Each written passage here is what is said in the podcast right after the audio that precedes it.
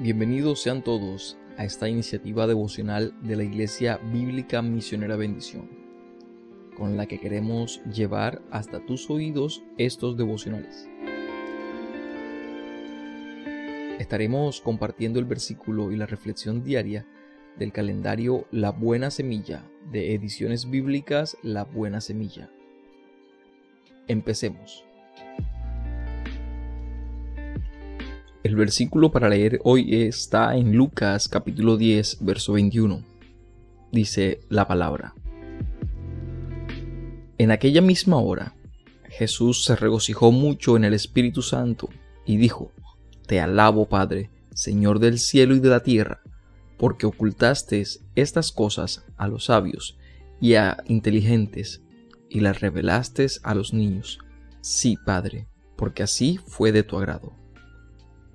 Vamos a meditar hoy en el capítulo 10 de Lucas, del verso 30 al 37.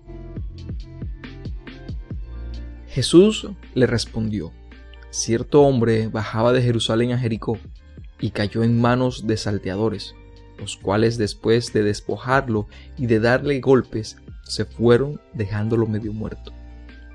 Por casualidad, cierto sacerdote bajaba por aquel camino y cuando lo vio pasó por el otro lado del camino.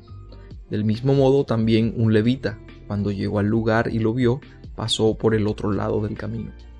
Pero cierto samaritano, que iba de viaje, llegó donde él estaba, y cuando lo vio, tuvo compasión.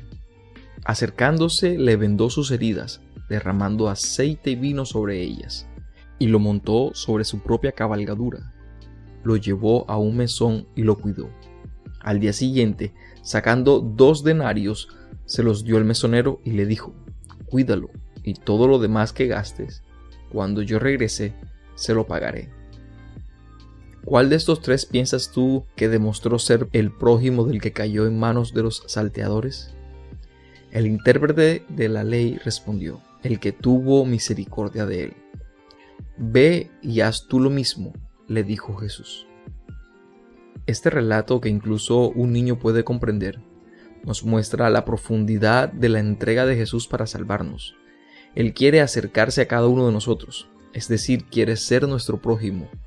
Jesús viene a nosotros no por casualidad, sino como alguien que nos ama y nos busca para liberarnos moralmente.